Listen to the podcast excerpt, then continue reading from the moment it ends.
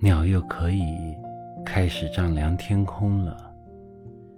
有的负责丈量天的蓝度，有的负责丈量天的透明度，有的负责用那双翼丈量天的高度和深度。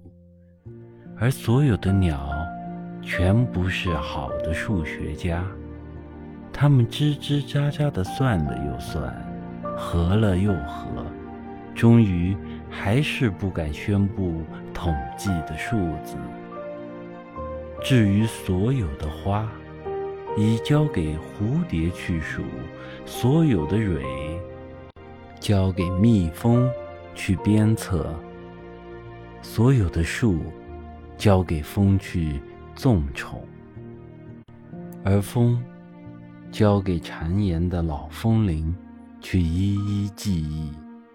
春天必然曾经是这样。或者在什么地方，它仍然是这样的吧。